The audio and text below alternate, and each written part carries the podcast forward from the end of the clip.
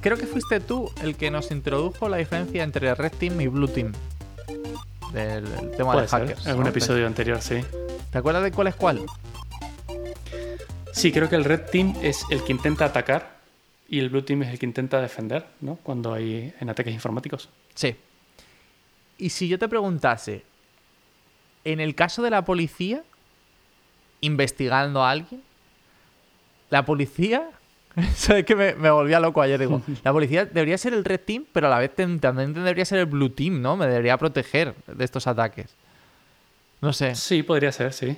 no lo sé, no sé. Estaba... Bueno, eso es un... Es decir, no sé. He empezado por aquí porque, porque he dicho, digo, me, me apetece volverme también filosófico, ¿sabes? Me, me dio envidia tu, tu final del podcast. mi final del episodio anterior. Claro, exacto. Pero no, hoy te traigo un episodio de estos terrible, una historia de miedo. Eh, Bien.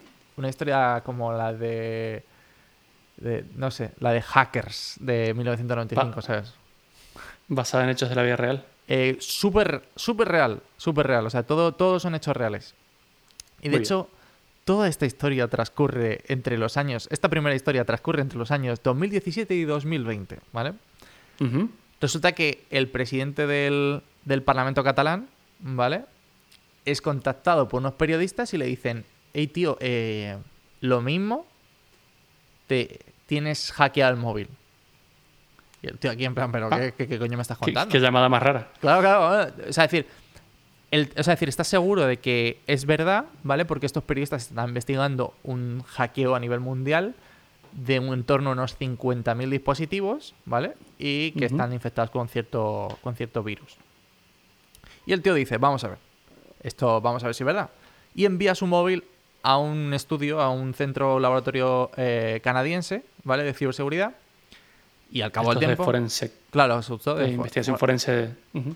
Le dicen, en plan, pues efectivamente, tienes un virus y, es llama, y se llama Pegasus. O sea, en plan, como cuando el navegador, o sea, cuando el antivirus te decía, en plan, hey, tienes un, Ajá. tienes un virus. El cookie. Claro. Eh, no sé si te acuerdas, pero por aquel momento, ¿vale? En 2017 fue cuando todo el tema de la independencia catalana, de la, de la República Sí. Catalana. Entonces, bueno, estaba aquello bastante. O sea, decir, Agitado. esto, sí. Esta, por cierto, esta noticia se ha hecho pública hace nada, hace un mes, ¿eh? Pero bueno, esto pasó en 2017, entre 2017 y 2020. Entonces, los mismos partidos catalanes dijeron, oye, vamos a ver, si este tío, que es el presidente del Parlamento, está siendo hackeado, lo mismo, lo mismo, nosotros estamos siendo hackeados. Y entonces envían todo el mundo los móviles para allá, para los canadienses, y le dicen, oye, pues efectivamente, hay 65 móviles de todos los que habéis enviado, un 10% más o menos, que eh, tienen todos un virus de este, de este calibre. Y se quedan aquí en plan, hostia. Obviamente, como te puedes imaginar, se enfadan y, eh, y dices, ¿y quién coño le puede estar espiando a esta gente, no? Y claro, entonces en aquel momento pues te dicen, hey, tiene pinta de que el que nos está espiando ha sido España, ¿sabes? El Centro Nacional de Inteligencia. Y, y se cagan en todo. Pero claro, tampoco tienen pruebas, ¿sabes? Es como... Y encima el CNI, que me encanta este tipo de esto, es...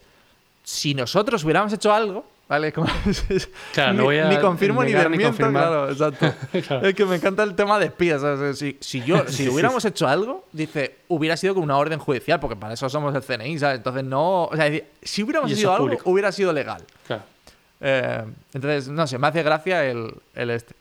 Pero bueno, y ahí se queda, ¿no? Y de repente, de repente, que, no- que a mí me sorprende que de esta no te hayas enterado tú.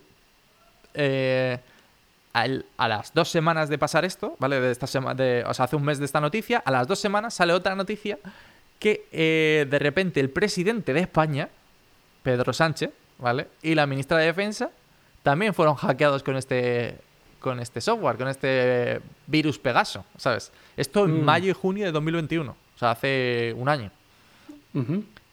Y claro, dices, bueno, a ver, o sea, decir, a lo mejor, ¿sabes? Empieza aquello de, a lo mejor no era, no era el CNI el que estaba espiando a esta gente. No sé, bueno. En realidad esta gente está diciendo, los, eh, los partidos catalanes están diciendo, oye, eh, estáis sacando esto de la gorra para quitarnos protagonismo, básicamente. en plan, Ujú. joder, que a nosotros también nos han espiado. ¿Quién coño ha sido? ¿No habéis sido vosotros? Claro. Bueno, y el presidente y la ministra de Defensa, ¿a quién culpan? Aunque no directamente, obviamente, eh, porque no pueden culpar a nadie así esto. eh, Culpan a Marruecos, tío. Ah, te iba a decir Rusia, que son siempre los malos. No, no, Rusia son los malos en las pelis. Bueno, y en la vida real también, pero. Bueno, y en la vida real también últimamente, sí. Pero no, en este caso culpan a Marruecos. Porque eh, para entenderlo hay que volver un año atrás al pasado, ¿sabes? Y entender lo que estaba pasando en mayo de 2021 en España. Y era el frente... O sea, ¿te suena el frente polisario? No. Em, vale, pues me vuelvo todavía más al pasado, ¿vale? En 1976, España eh, abandona el Sáhara Occidental, ¿vale? O sea, el Sáhara Occidental es una zona... O sea, de hecho, las, las Canarias, tiras Sí. a la derecha, ¿vale? Ajá. Y está esta zona que ahora mismo no se sabe a quién pertenece, ¿vale? A- España dice que pertenece a Marruecos, pero en principio en las Naciones Unidas es un territorio que no está, está disputado porque eh, pertenecía a España, España lo abandona, literalmente, o sea, España dice, aquí os quedáis, ¿sabes? Y, y se Claro. pira. Eh, o sea, es un poco al estilo, o sea, era una colonia, ah, muy al estilo eh, Reino Unido, pero haciendo las cosas mal. O sea, el Reino Unido pues, pues, le pertenecía pues India, le pertenecía a Australia y, eh, Sí. y el Reino Unido abandona esos lugares, pero dejando un gobierno estable. Y Claro, nosotros... un pacto y un Exacto, y nosotros no. algo Nosotros, firmado. nosotros dijimos, a tomar por culo, ahí os quedáis, ¿no? Hasta luego. Eh, lo que pasó es que eh, Marruecos, que se quería hacer con el poder de, de esa zona, eh, mandó muchísima gente al, al Sáhara Occidental, lo que se conoce como la Marcha Verde, y metió a mazo de peña, porque España lo que dijo antes de pirarse es, vamos a hacer un referéndum. Y claro, o sea, decir, los, los otros que, claro, la frontera que yo era como, pues, ¿sabes? El desierto, tampoco es que, o sea, me refiero, que tampoco puedes cerrarlo con una valla, ¿sabes? Es como ponerle Claro. puertas al campo. Y entonces, eh, lo que pasó es que hicieron el referéndum y salió que la gente se quería, que se querían unir a Marruecos. Y era como. Y la gente de la zona, de la zona en sí, dijo un poco mosqueada, en plan, ¿qué polla está pasando? O sea, es decir, en realidad no, no, no nos queremos unir a Marruecos. Esto ha sido de toda esta peña que ha entrado aquí al. Esta gente que no sabemos quién es. Claro, que no sabemos quién es y que, y que está votando, ¿sabes? Y entonces el, el Frente Polisario justamente intentan declarar la independencia de este territorio, que cada vez está peor, ¿vale? Pero bueno. Ujú. Entonces, en, en mayo de 2021, lo que estaba pasando en España es que el líder de este Frente Polisario, ¿vale? Acaba en España por el tema del COVID para ser tratado. Pero todo esto de Strangis, es decir, ocultismo al máximo, de hecho no, lo sa- no se sabía nadie. Y de repente, Marruecos dice, ¡Eh, hijos de puta! Que tenéis ahí al, al tipo este, ¿sabes? Le estáis curando. que, o sea, nos está haciendo la puñeta, porque básicamente, o sea, hay, algún- hay algunas veces que tienen conflictos armados. eh, entonces, Claro. como, me está- ¿pero qué coño hacéis, sabes, curando este notas? Y se encabronan, y como cada vez que se encabrona un poco Marruecos, pues eh, básicamente en las fronteras abren las puertas y dicen, venga, saltad la valla, a tomar por culo, y que se cuelen en España la gente. Y entonces, pues eso, en ese mismo, ese mismo mes entraron 8.000 migrantes ilegales saltándose la, la, la valla. Porque encima, aparte, ves los vídeos y son muy guay porque la gente de la frontera es en plan, abren la valla y se sientan ahí en una silla. Sí, ¿qué voy a hacer? Yo no voy a Exacto, en mi plan, vida. radio, a tomar por culo. Claro. Eh, y aquí la, la pobre Guardia Civil, ¿sabes? En plan, la Policía Nacional, en plan, intentando parar, pero claro, o sea, como paras una avalancha de personas. Claro. Entonces, bueno, ahí se queda. Digo, hostia, tío, qué chunga la historia, ¿no? De repente, no sé, o sea, tienes a gente con este software, y a- o sea, es decir, a, a la parte de, lo- eh, de los catalanes, de los partidos catalanes, y, a- y al presidente y a, la, y a la ministra de Defensa hackeados por el mismo software. Entonces, yo, claro, yo empiezo a investigar y digo, ¿qué coño es Pegasus? Bueno, Pegasus es un virus de puta madre, ¿vale? Que te permite. Bueno, básicamente tienes total control de acceso al móvil. Sobre todo a iPhones, by the way. O sea, hay. hay- Muy toma, bien. que te dejas 1200 o 1300 pavos en un teléfono y. Y te, y te hackean el teléfono. O sea, tienes acceso a todo, pero es que aparte puedes montar la cámara sin que se dé cuenta, o sea, decir, sin que darle permisos, aunque esté bloqueado el móvil, eh, puedes hacer al micrófono sin que esté conectado bloqueado el móvil, todo ese tipo de cosas, ¿no? Entonces es como, bueno, este es un malware súper potente, súper potente. Pero para entender de dónde viene este, este virus, te voy a empezar por el comienzo de dónde se encontró por primera vez. Y es que en 2012, 2012, o sea, hace mm, 10 años literalmente, Esto es que- que paleontología informática. Tal cual. El, un- el mismo grupo de investigadores, de hecho, que es, eh, que es utilizado por, lo- por los partidos catalanes para, para detectar el virus, ¿vale? Es contactado por un... por un activista de Arabia Saudí, que es- se llama Ahmed Mansour. Y que pues el tío este, ¿vale? Al ser activista en un sitio que el activismo pues no es que esté bien recibido, ¿vale? Arabia Saudí no es que de, de abrazos a los activistas. eh, le, le estaban constantemente llegando mensajes del tipo, tu hija acaba de tener un accidente de tráfico. Aquí están las direcciones para, al hospital, era un enlace, ¿sabes? El aquí está la dirección. claro. en plan, bueno, hostia, eh, poco... Suena falso, ¿sabes? Suena falso, sí. O, o otro tipo de mensaje de acabas de hacer un pago de 3.500 dólares con tu tarjeta. Pulsa aquí para rechazar. Ujú. Y como, tío, ¿quién coño va a picar en esto? El tío, que, que obviamente no era nuevo, ¿vale? Dice, vamos a ver, creo que me están intentando hackear. ¿No? Y entonces contacta al laboratorio este de ciberseguridad y esta gente decide, bueno, pues vamos a activar la trampa. Vamos a hacerlo bien, déjanos el móvil, Claro. vamos a ver qué, qué pasa en el móvil. Entonces lo ponen en, en un laboratorio, se ponen a grabarlo por si acaso salía algo en la pantalla. No sé, se ponen, es decir, estaban midiendo, pues, eh, bueno, hicieron por lo- un snapshot del móvil para poder compararlo a posterior, eh, todo el tipo de cosas que haría un laboratorio, ¿no? Y de repente cuando, cuando le dan al enlace, pues lo único que sucede es que se abre el navegador, el navegador se bloquea, se- es decir, se peta la aplicación, como cuando alguna vez te peta alguna aplicación de iPhone, se, simplemente se cierra y de repente el, orden- el, uy, el ordenador, el, el iPhone se reinicia. Ya está, y ahí se queda. Y de repente, pues ya está, tienes ahí un pedazo de. Control total. Claro, de Viroku que, que flipas, ¿no? O sea, y lo único que has tenido que hacer es pulsar un link. O sea, es acojonante. Para el que no entienda la dificultad de este ataque, ¿vale? Es que. o sea, hemos hablado alguna vez de esto en- con el tema de los móviles, pero los las aplicaciones móviles utilizan un sandbox que es que no le permiten ejecutar a las aplicaciones el código en todo el ordenador. Es decir, las aplicaciones ejecutan en un modo súper restringido que tienen acceso limitado a ciertas al procesador, a la memoria, no, no podrían salirse de, de- de su- de sus recursos. Sí, es como una cajita donde tú puedes hacer todo lo que quieras dentro de tu cajita, pero no puedes salirte de esa cajita. Exacto, te puedes cagar en la cajita, pero ahí se queda tu Sí. mierda. ¿sabes? Exactamente.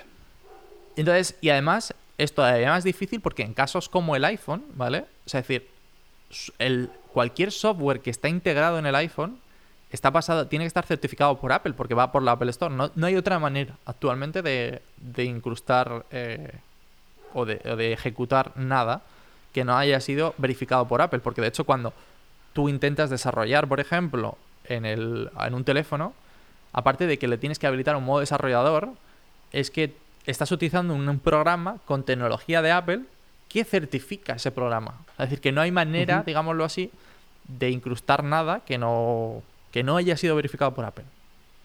Y este programa, de algo, o sea, es decir, y este enlace de alguna manera lo estaba haciendo. Bueno, pues para saber qué hacía, tiene tres eh, Zero Days. Era- es decir, que los, Oh. los Zero Days son eh, errores. Se llaman Zero Day porque en plan em, eh, han pasado cero días desde que, desde que se que se han descubrió por la, reportado. claro, desde que se ha reportado. Tiene tres Zero Days, uno para Safari. O sea, es decir que... Sí. Espera que voy a expandir un poquito. Zero Day es una vulnerabilidad de seguridad que te permite a ti hacer algo que no debería pasar. Por ejemplo, porque el desarrollador del navegador de Safari del iPhone se ha dejado un hueco de seguridad ahí por el que tú puedes entrar, pero es uno que no conoce nadie todavía, ningún gobierno, ni siquiera los propios desarrolladores. Entonces, como nadie lo conoce, nadie lo va a arreglar. Y hay mucha gente que estas cosas las suele vender por el mercado negro de cosas. O sea, yo te vendo esta información y no la sabe nadie. Entonces tú tienes como un superpoder ahí porque puedes entrar a todos los teléfonos del mundo y nadie sabe que ese hueco existe. Entonces, eso por un lado. Y segundo, eh, hay sitios a los que puedes reportar cuando tú descubres una cosa así. Te suelen dar dinero, pero a veces es más el dinero que te sacas vendiendo esta información a otra gente que el que te da la propia empresa por reportarlo. Y tercero, hay algunos que han pasado muchísimas veces que tú la reportas a la empresa, dices, oye, mira este hueco que tienes aquí, es un peligro, arréglalo ya. Y pasan seis meses y la empresa no ha hecho nada al respecto. Así es que ahí es cuando la gente se enoja y dicen que te jodan y ahí hacen pública esa información y es la única forma de que la empresa se ponga las pilas y arregle el problema. Bueno, ese es un zero day, es un hueco de seguridad básicamente. Exactamente. Y de hecho, el, hay una organización que me encanta, eh, que creo que se llama Zero Day Organization, que, es, eh, que se encarga de justamente recopilar, o sea, paga a la gente, es sin ánimo de lucro, ¿vale? O sea, es decir, eh, paga a la gente por, por los Zero Days y se pone en comunicación con la empresa y te dice, tienes desde este día seis meses para arreglarlo. Si no lo arreglas, yo voy a publicarlo además hasta cómo hackearlo, ¿sabes? Cómo ha sido hackeado ya. Me encanta, ¿sabes? Como a tomar por Y culo. eso es una un- entidad. Sí, claro, sí, no es una un ultimátum, ¿sabes? En plan, a tomar por culo. Está bien. Está muy bien, sí. Bueno, pues este, este virus, este vi- virus utilizaba tres de ellos. Utilizaba Safari, ¿vale? Que era un error en WebKit. Que de hecho es, eh, es guay porque este mismo error, eh, Safari, bueno, WebKit está ejecutado en la Switch. Y con este error consiguieron hacer el, el jailbreak de, de la Switch. De ¿Sabes? la Switch. A través de software. Sí. O sea, que- que- Otro dato curioso es que la Switch, desde los- sus inicios, no querían poner un navegador. Justamente por esto. La Switch durante muchos, muchos años no tuvo un navegador de Internet. Porque todos los hacks, todos, de los teléfonos, de los ordenadores, de las consolas, incluso de la PlayStation 3 en su momento, vienen por el navegador. Todos. Entonces, claro, dijeron, bueno, nos quitamos el problema y no nos pueden hackear. y nadie los había podido hackear hasta entonces, pero la gente metió tanta presión de que quería un puto navegador web en la Switch que Yo- lo pusieron y boom. yo, creo que, yo creo que la gente lo pedía simplemente para poder hackearlo. si no, Para poder hackearlo así, yo creo que es lo mismo. sí. Es que si no, no tiene sentido. Bueno, eso estaba. Estaba ese Zero Day del Safari, ¿vale? Y luego utilizaba dos, dos adicionales. Uno para desbloquear el teléfono y ponerlo en modo administrador. Y otro para instalar la aplicación, chaval. O sea, es decir, es increíble. Claro, porque tú no podrías instalar. O sea, aunque tú pongas la aplicación en modo administrador, como haces cuando, por ejemplo, la pones en modo desarrollador, ¿vale? Que es tú pagas y entonces de alguna manera Apple te permite poner un dispositivo en modo administrador y subir aplicaciones. eh, aún así tienen que estar certificadas por Apple. Entonces, Sí. utilizaba dos distintos, uno para ponerlo en modo, en modo desarrollador y otro para eh, subir la aplicación sin firmar al... Claro, de al- fuentes no fiables. Exacto, que en principio no se puede en, eh, en Apple. Ujú. O sea, es- bueno, lo- y por lo que ha dicho Mato, justamente, eh, esto se considera un ataque súper sofisticado, porque en el mercado negro este tipo de eh, agujeros de seguridad van en torno eh, más de, de los cientos de miles de dólares que puede valer esto. Porque claro, Sí, esa información. es, Ujú. es bestial. O sea, es decir, estamos hablando de cosas que no van a ser arregladas. Entonces, no. Estás comprando secretos, básicamente. Y valen una pasta increíble, ¿vale? Una pasta increíble. Bueno, pues cuando el laboratorio descubrió todo esto, ¿vale? Reportó, obviamente, todos los errores a Apple y empezó a buscar el origen de- del virus. 2012, ¿eh? Estamos hablando ahora 2017, ¿vale? Cinco años después de, este incidente. Eh, aquí tengo, por cierto, es que justamente ha salido hoy, domingo, ¿sabes? Eh, 22 de mayo, ha salido, mientras estamos grabando esto, ha salido un- una newsletter de, eh, de una persona de la Bonilista, no sé si te suena, eh, que... Sí. Bueno, pues ha salido contando esto también, ¿sabes? Acojonante, digo, justo esto. Él lo, lo ha enfocado de una manera mucho más hacia la ética. A mí no me interesa tanto la ética, yo no soy esto. Eh, pero dice que para, o sea, la primera parte que he contado pasó en 2016. Yo, yo no tengo, o sea, es decir, mirando los, los detalles en Wikipedia no me sale lo mismo, pero bueno. Entonces, cinco años después de lo que he contado, Jeff Bezos se reúne con un, príncipe- un príncipe de Arabia Saudí, ¿sabes? Y en la cena, pues él, ¿sabes? Bezos y el príncipe pues intercambian teléfonos, pues claro, pues, gente con mucha pasta. Entonces, no sé, supongo que serán colegas de yates o algo así, ¿sabes? Y el 1 de mayo de 2018, Bezos recibe por WhatsApp un vídeo del príncipe. Plan, tampoco habían intercambiado algunos mensajes, pero de repente este tío le envía un vídeo. Y de repente Bezos hace clic en el vídeo, la aplicación de WhatsApp se bloquea y el móvil se reinicia. Ah, ¿Te suena, no? Efectivamente, en aquel momento Bezos infectado por el, el virus Pegaso. sin saberlo, además. Sin saberlo, efectivamente. En enero de 2019, no sé si te acuerdas, Bezos eh, de repente le empiezan a hacer. a extorsionar. Le dicen, oye, eh, tenemos fotos de tú y tu amante. ¿No te acuerdas que salió la foto de Bezos en pelota, Sí. en pelota picada y tal, no? Esa Eh, no la vi, pero, pero me acuerdo que había problemas, sí. Sí. Me encanta que, que, de tu, de tu memoria esa foto de Bezos en pelota. Sí, sí, no creo que sea algo que quiero ver, sí. Bueno, pues eh, obviamente esto se debía a que le habían eh, totalmente hackeado el teléfono y con las mismas el tío hizo un Hamilton, ¿sabes? Y dijo, bueno, pues eh, a mí no me extorsiona nadie, lo voy a publicar yo, a tomar por culo, ¿sabes? Y publicó Ajá. que estaba teniendo un romance él en febrero de 2019. O sea, eh, la verdad que, que curioso. Bueno, Al mismo sí. tiempo, obviamente, envió su, enla- su móvil a, a una empresa de ciberseguridad, está en Estados Unidos, y un año después el reporte dice que obviamente estaba infectado con, con Pegasus, ¿no? Pegasus. Pero de- dices tú, pero de qui- qui- quién, coño es este Pegasus? Sea, ¿quién coño hace este Pegasus, no? Pero espera, porque tengo otra pregunta más. ¿Cuál? Si usas tres Zero Days, ¿no han arreglado ninguno en cinco años? Mmm, eso es lo mejor. O sea, es decir, resulta que este Zero Day de WhatsApp eh, era nuevo. Era uno de nuevo, vale. Era nuevo. O sea, el Pegasus este seguía. Seguía mejorando, tío, con el tiempo. Actualizándose, claro. Era súper bueno. De hecho, eh, te, vas a- te voy a sorprender todavía más al final del episodio, antes de, de cerrar. Pero bueno, para saber quién está detrás de Pegasus, ¿vale? Eh, resulta que Pegasus pertenece a una empresa llamada NSO, ¿vale? Que vende sus productos solamente. O sea, vende productos de este estilo y solamente los vende a los países o a las fuerzas gobierno, de ¿no? seguridad de los países. Es decir, puede venderlo a la policía, al FBI, a KGB, a lo que sea, ¿vale? Se pagan, ¿vale? O a los países en sí. Y el nombre viene de sus fundadores, ¿vale? Que no- yo no sé si decirlos o de repente eh, empezarán y nos hackearán a nosotros, ¿sabes? Que es Nick, Salev y Omri. y por eso NSO, no, no tiene más.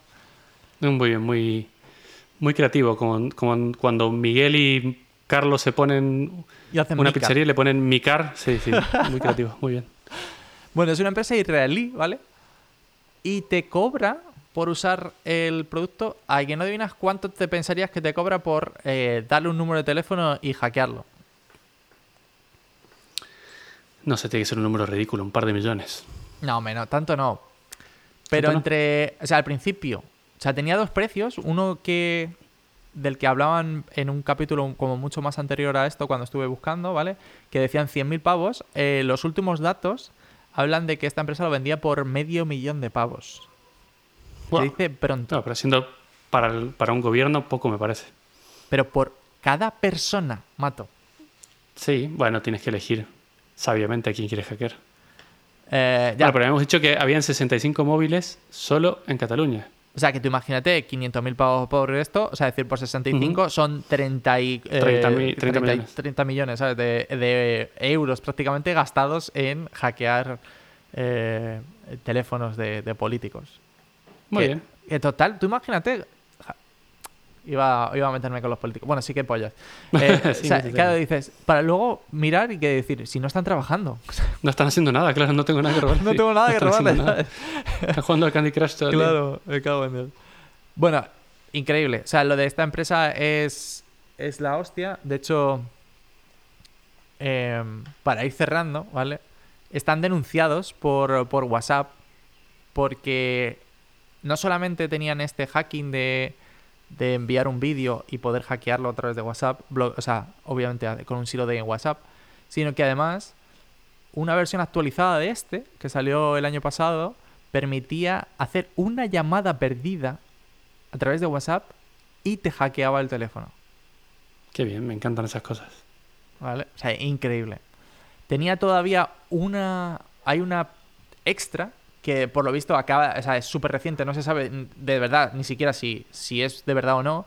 Y es que han, han generado un dispositivo inalámbrico en el que te acercas a la persona y le hackea el teléfono, el iPhone. Eh, este, este en concreto no está, obviamente no está confirmado. El de los dos de WhatsApp sí, porque WhatsApp está denunciando a esta empresa, a esta NSO, Claro. eh, NSO Group se llama, porque claro, o sea, han violado sus sus términos Sus y condiciones, términos, claro. como, eh, tío, o sea, decir, estás enviando algo que permite hackear cosas a través de la aplicación. Entonces, eh, bueno, está súper denunciada esta empresa. Eh, y de hecho, se respaldan con que dicen con que han acabado con muchísimos terroristas pero que claro, que cuando las cosas salen bien, nadie les da una palmadita en la espalda, porque Claro, está- el hackeo está, es perfecto, pero que cuando las cosas salen mal de este estilo y les denuncian, ¿sabes? Es como que es cuando las cosas malas salen a, a la luz y, y les toca Claro. y les toca aguantar. Cuando con conviene sí, cuando no conviene no. Claro. Exacto, exacto. Me encanta que digan eso, ¿sabes? Em, para ir cerrando, el, me ha gustado mucho la. eh, lo he leído esta mañana. La resolución que da, que da eh, David Bonilla en la Bonilista, que habla de. Es in- claro, no tenemos ningún tipo de ética en cuanto a. a lo que nosotros generamos. Es decir, si nosotros generamos exploits para un Zero Day y los vendemos y es eh, rentable, pues lo vamos a seguir haciendo, obviamente. Pero que quizás nos tendríamos que mirar un poquito más ¿no? a nivel interno y pensar si a lo mejor tendríamos que tener un poquito una alguna asignatura un poquito de ética, ¿sabes? En plan rollo como lo- los médicos en las carreras, ¿sabes a qué me refiero? O sea, Sí. Que digan, a ver, o sea, es decir, ¿a quién tendría que atender antes? Que no porque tenga más pasta debería esto, ¿no? Sí, pero bueno, sí. Eso es tener mucha fe en la humanidad. Yo la he perdido bastante en realidad. ¿No has visto estos centros de, de estafas que los, Sí. indi- los hindúes estafan a viejitos Sí, y les roban sus pocos ahorros que tienen en dólares? O sea, me está jodiendo. Si esa gente existe, no sé de qué introspección me hablas. Nadie va. O sea, el problema ético va a seguir para siempre, básicamente. Sí, estoy de acuerdo. Yo no quería cerrar ahí y mi pregunta iban a ir más por uno. Donde, hay, donde hay uso, para mí siempre va a haber abuso, es lo que dices tú, de este tipo de software. Y en, por dar un dato más adicional, ¿vale? Se encontró en México, eh, el mismo laboratorio, el canadiense, ¿vale? Eh, le llegó un caso de, de un político de México que iba a, a votar para subir eh, los impuestos de las bebidas azucaradas. En plan, como todo el mundo conocerá, casi seguro Coca-Cola. Y le hackearon el teléfono con este software. Tío, so- o sea, si te paras a pensarlo, solo hay dos maneras, como he dicho antes, que que esta empresa es muy estricta en cuanto a quién vende lo- el software, por, justamente por la capacidad del software. O sea, si te has fijado, Claro. eh, podría hackear prácticamente cualquier dispositivo del mundo. Entonces, Un gran poder conlleva una gran responsabilidad. Exacto, solamente la vende a estados y a fuerzas de seguridad del estado, ¿no? Y este tío estaba siendo hackeado, si te paras a pensarlo, sin ningún tipo de motivo. Era un político, él iba a votar por subir los impuestos, pero le estaban, le estaban espiando eh, para saber cómo iba a ser, a- con quién estaba hablando para las votaciones, tío, para, para ver Ujú. con quién se aliaba para la, la votación. Y eso tiene solamente dos posibilidades. O el gobierno mexicano, porque no creo yo que a nadie, a un gobierno externo, le importe tres Le cojones. interese, claro. Exacto. Esa votación. O la Fuerza de Seguridad de México, que me niego a pensar que tengan algún tipo de orden para espiar a un político simplemente por, eh, por votar a favor de bebidas azucaradas. Entonces Ujú. tiene pinta de que seguramente Coca-Cola le hubiese pedido un favor al gobierno mexicano en plan, A oye, muy alto. Claro. Em, pero claro, esto nunca se sabrá. Tampoco deberíamos mencionar Coca-Cola, macho. Nunca vamos a tener ningún tipo de sponsor al final, macho. Si hablamos así de las empresas, nunca vamos a tener sponsor, no. Efectivamente. Pero bueno, entonces, ¿tú crees que la policía, y está, por aquí viene el final del episodio, ¿tú crees que la policía debería poder acceder a los dispositivos con una orden judicial? Eh, no, no existe la palabra que estoy buscando para decir no multiplicado por mil. O sea, no, nadie debería poder acceder a tu dispositivo. No. Vale, pero Nunca. para un segundo, para un segundo, para un segundo. Te lo voy a. Porque te lo voy a enlazar con la, con la última pregunta que quería hacer. ¿Existen órdenes de registro de tu casa, por ejemplo? ¿Por qué puedo registrar tu casa y no tus dispositivos para condenarte? Es una buena pregunta, realmente. Eh, ¿No debería poder hacer lo mismo para las dos cosas? sí, tal vez no deberían poder registrar tu casa. Eso es lo que estoy pensando.